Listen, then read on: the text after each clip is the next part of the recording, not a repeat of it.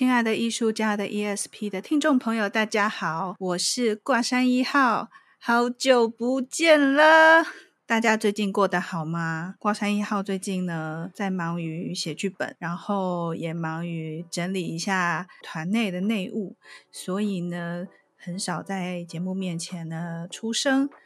但是我并没有离开哦，呃，我们现在的那个 Podcast，我们现在有新的阵容了，除了原本的。我还有肉桂犬，然后我们现在还新增加了赵恒，所以呢，未来我们的频道就会由我们三位来为大家一起服务。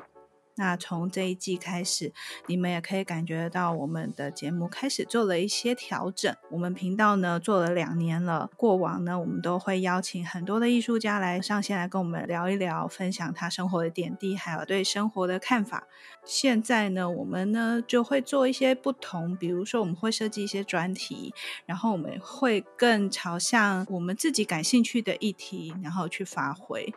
其实频道做了两年之后，我觉得也有一个小小的瓶颈吧。这应该说是瓶颈嘛？应该说，其实也是一个可以在成长的一个阶段。那当初是因为疫情的关系，呃，我们的演出呢就全部都暂停了，所以我们就决定说，那我们来做一点其他的事情，所以我们就来做这个 podcast。那我们也是从零开始，从我们什么都不会，甚至是我，我是一个算是技术白痴这样。从我什么都不会，然后也开始会一些简单的录音操作，然后也感谢肉桂泉在这段时间呢，很认真的钻研这些技术，然后我们就一个负责产出内容，然后一个就负责努力的录音跟剪辑。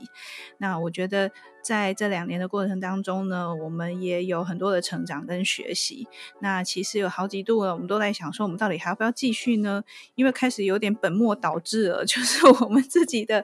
作品啊，我们的演出啊，还有我们的。一些呈现哈都没有，可能因为疫情的关系哈，都一直没有办法很顺利的有进展。反正是我们在空中的平台呢，让更多人看见。那就会有人误解我，我们都彻底的转职了。但是呢，其实我们也有想过啦，如果完全 focus 在这个 podcast 频道，不知道有没有可能。不过，因为我们选择的方向是偏向于小众，就是我们关于译文、关于生活、关于心灵，所以在这样子聆听的观众数，呃，我们有一批呃始终稳定的观众这样子。但是呢，我们也。很怎么讲呢？也要跟大家自首，我们没有很认真的在跟大家经营互动，不是因为我们不愿意哦，而是因为我们真的是学习的比较慢，我们就学的比较慢，这样对，因为我们也有平常也有剧团的业务，在社群的经营上面，还有就是我们的听众其实遍布的这个 range 蛮广的。好，我们有学生，但是我们也有呃呃上班族、老师或者是退休人士等等，还有译文工作者，所以。哎，其实大家也听，通常都很忙啦，这样子。那么，我觉得这半年来呢，听了很多的回馈，然后有很多的建议，然后包含我们就内部的这个工作的调整呢，所以我们就开始希望能够做一些不同的尝试。所以在新的一季呢，也希望大家呃可以多多给我们一些回应吧，有什么样的建议都可以告诉我们。那我们这一季都会有呃不同的主题，那有一个主题呢，可能就是以肉桂圈为主，因为他在这段时间呢，他的个人的这个成长，呃内在成长，他有很多的体悟，然后我非常鼓励他分享，这样，所以会有一个系列是关于他个人的成长，以及他所看到、所经历到的，以及他呃觉得可以跟。听众朋友分享的东西，那会有一部分是他的主题，然后呢，也会有一部分哦，就是由新加入的这个赵恒来提供一些有趣的 idea。那赵恒呢比较年轻，然后我们刚好，我都会笑称我们我们三个主持群就是二十三十四十，对，但我不要告诉你谁是四十哦。所以这个年轻世代呢，提供了新的呃有趣的议题观点，然后我们也会一起来同整跟碰撞这样子。然后就会有他们两位来跟大家分享。那还有一部分呢，也是大家最喜欢的，就是访谈的部分。我们会邀请不同的呃来宾来做访谈。那我们也会扣合每一季的主题，会有不同的来宾。那这个部分我也会跟大家一起来跟来宾对谈。想跟大家先分享一下这段时间我在做什么呢？这段时间呢，我在忙一个工作坊的呈现。如果有在 follow 我的 Instagram 的伙伴们，应该都会知道说，就其实我这一两年我做了很多的工作坊，主要是我想要透过工作坊的形式，把创作这件事情推广到生活当中。我有一个命题叫做心灵创作，心灵创作这样，其实每一个人都会心灵创作，你心里所想的，你就会显化你的未来。创作这件事情呢，是需要借由一个反思、转化跟表达的过程，把你心里面内在很混沌、很杂乱，或者是有苦难言，或者是你很不知道该怎么说的一种感觉哦，内在感受、觉受，或是你对生命的体悟，然后透过特别设计过的一个转化。所谓的转化的意思，就是说。有一些话我不好说，我有一些痛苦我不好说，我有一些我想要跟这世界沟通的东西我不好说。我换一句话来说，就是换一个方式，换是用一种形式，用一种比如说绘画、舞蹈、音乐，或者是甚至你写成一个剧本，甚至你是无声电影，换一个方式来表达你心中所要表达的东西。在这样子转化的过程当中，其实有某种程度的自我疗愈的效果。然后你在呈现出来的东西，也可以跟大众来对话，也可以跟你的受众来对话。那么这个过程呢，在工作坊里面都会分享，就是 input 跟 output 的过程。你要能够进到你的心里面。然后你要能够产出跟外界互动，这种流动是一种很好的平衡，能量的平衡。除了说可以有自我疗愈的功能之外，那你也可以有成就感，因为其实大部分人是很害怕表达自己内在深处想要表达的东西。你很直白的说，可能你怕会伤害到别人，或者是你怕你会触碰到你最深刻的记忆。那有时候我们。一直视而不见呢，其实会囤积很多情绪的垃圾。像我自己也有很多的这样子的害怕。其实我很想要做这样的分享，已经很多年了。大概我十几年前我就曾经做过类似。类似的工作坊，不过那时候还年轻，都没有想很多，所以就会冲很快。那冲很快就想什么就做什么，想什么做什么。其实也有吸引一票，就是跟着我一起在这个工作坊上，或者是一些静心的训练的这个伙伴们，就我们就一起做很多很有趣的事情。然后那时候就会很希望说，可以集结一群从事创作的朋友，我们一起来创造一些美好的氛围、美好的东西，就是提供美好的音乐，提供美好的画，提供好的东西，好的能量，好的戏，然后让大家在闲暇之余能够来来洗涤一下心灵，或是来跟我们一起，就是享受一个喜悦的过程，这样子就是净化社会啦。这个我是觉得，身为一个艺术创作者，我觉得最崇高的理想就是我希望能够对这社会有点贡献。就也不是说我一定要作品就要让人家看见我。而是我希望透过我产出的东西，对这个社会有一些贡献。那我们不是科学家，我们也不是金融业者，我们可能没有办法具体的有什么数字的贡献。可是我觉得我可以在这个生活的气氛上面，有提供一个好的、愉悦的，让大家心情不好的时候看到我们的作品，哎，有一些好的改变。我觉得我们也是一个为这个社会心灵环保尽一份力量，这样子。那这就是我的一个心里的小小梦想。可是呢，我觉得随着工作啊，然后生活上慢慢的成长跟累积。反而会越来越退缩，会越来越害怕，所以我觉得也是这一两年回头再遇到以前的那些一起呃参加工作坊的伙伴们给我的鼓励，然后所以我才开始开设一些跟心灵相关的工作坊。不过呢，毕竟自己还是有一些创作的背景，在执行这个工作坊的时候，如果能够将两者结合的话，也可以带给大家一些不同于一般身心灵的工作坊。你还可以结合一点创作，可以结合一点跟自我对话的空间。间跟时间。讲这么多呢，其实我要说的是，我去年开了很多类型的心灵创作工作坊，有跟声音有关的，然后也有跟身体河流有关的，还有一个是跟油画制作一起合作的，跟女人有关的。与狼同奔的女人》这本书。那我把这本书呢当做是工作坊的一个基底，那变成是一个读书会形式，但是最后会产生一个小作品的一个工作坊。那这一个工作坊呢，我们已经进行了三期了。那每一期的内容都不一样，因为这本书非常的厚。如果你有兴趣的话，你可以上网去 Google 一下，这本书很厚。那我觉得一期大概就只能讲一两章这样子，所以我们每一期都会有不同的章节。那每周一次的工作坊，线上会一起来读这些书，然后会讨论、会分享。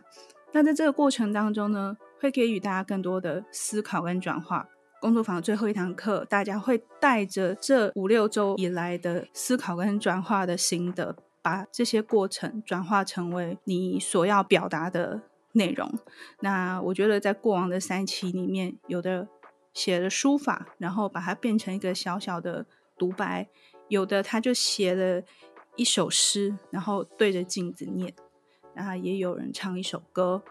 因为他从来没有在公众场合里面大声唱过歌。也有人画画，这辈子他第一次画画。然后也有人他弹了乐琴，他很会弹，可是他不敢唱。然后他给自己的突破就是我要边弹边唱。然后也有人他跟母亲纠结了非常的多年，他从第一期用一页内容来写写对白，跟母亲的对白，他把它变成一场戏。然后到第三期、第四期，它已经开始可以发展成为一个好几页的这个剧本，很多很多。然后我在这个过程当中，我非常的受惠。每一期的伙伴，当然时间的不同哦，就是来来去去，也有一些伙伴是很固定，但每一期都有参与。那么我们就在第三期结束的时候呢，有花制作的提出了一个想法。他希望能够邀请有兴趣让作品更完整的女人们呢，来做一个小小的呈现，也不能说小哦，就是一个公开的表演。那对大家来说也是第一次尝试。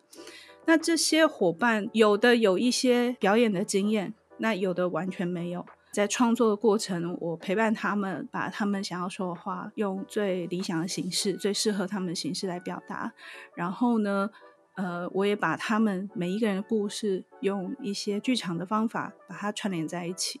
所以呢，我最近就在忙这件事情。那他们在五月二十号到二十一号在大稻埕有一个演出，那这演出是售票的。那我非常的欢迎大家，如果有兴趣的话，来看看这些心灵创作工作坊的伙伴们，他们如何把自己的生命的故事，那用。自己面对自己的这个过程，然后创作出可以让大家来欣赏的一个作品，这样子。五月二十号到二十一号只有两场，而且限额哦，每一场观众他们是很可爱，他们就是限额，每一场只有限二十名的观众，总共只有四十名的观众。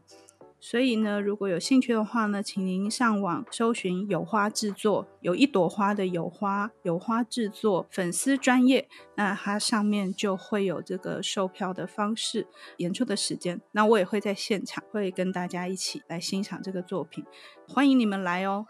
那第二件事情呢？对，我刚刚讲那么多，才第一件。好，第二件呢，就是刚好在录音的时候呢，已经是清明连假结束。那在清明连假这段时间呢，我又回了一趟彰化。很多人都不知道卦山一号来由是什么，就八卦山，因为我住在八卦山下的孩子，我就自称为卦山一号。可是当我开始使用卦山一号的这个 title 的时候呢，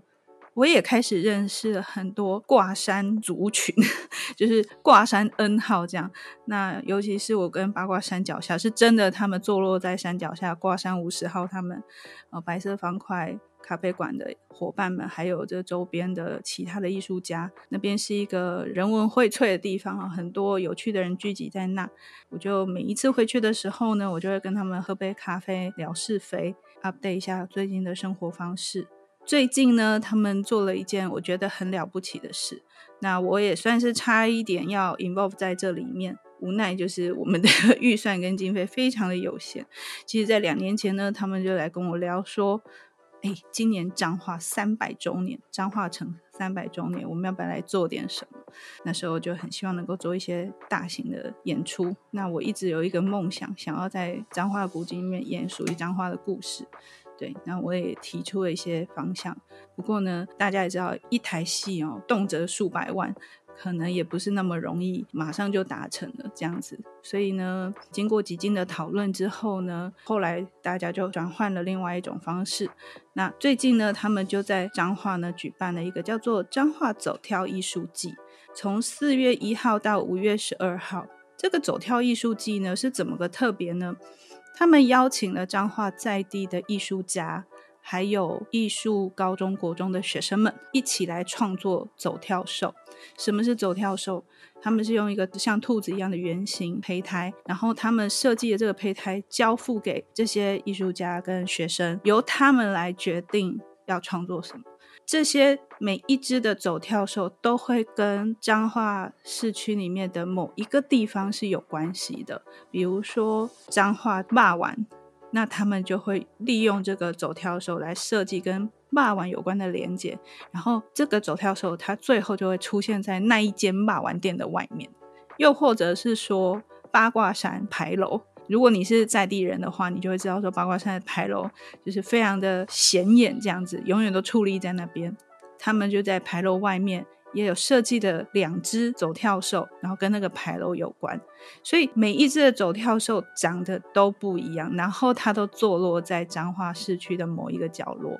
那我在清明的时候呢，我就跟着他们的导览团呢上山，但没下海啦，就是上八卦山绕了一圈，又下来到市区，走到孔庙，走到大成幼稚园，然后走到三角公园，然后又走到这个城隍庙外的这个。大圆麻薯到市场里面去，等等这些摊位，你会看到彰化在地有很多很资深的店家、景点外面都有这只走跳手，全部总共一百六十只。不知道你有没有办法收集完？我那一天走了快三个小时，我看了三十只，这三十只里面每一只都很不一样，非常的非常的有趣。我在离开之前呢，我就廉价离开之前呢，我就已经听到有一些惨剧，就是因为那个走跳实在太可爱了，就会有人想要偷偷把它拔走，这样，然后或者是让它就有点稍微损坏了这样子。所以呢，如果你是有兴趣，到彰化来一趟轻旅行的话，我非常非常的推荐你在四月一号到五月十二号这中间，你到彰化市区，你还可以找到这些走跳兽们。那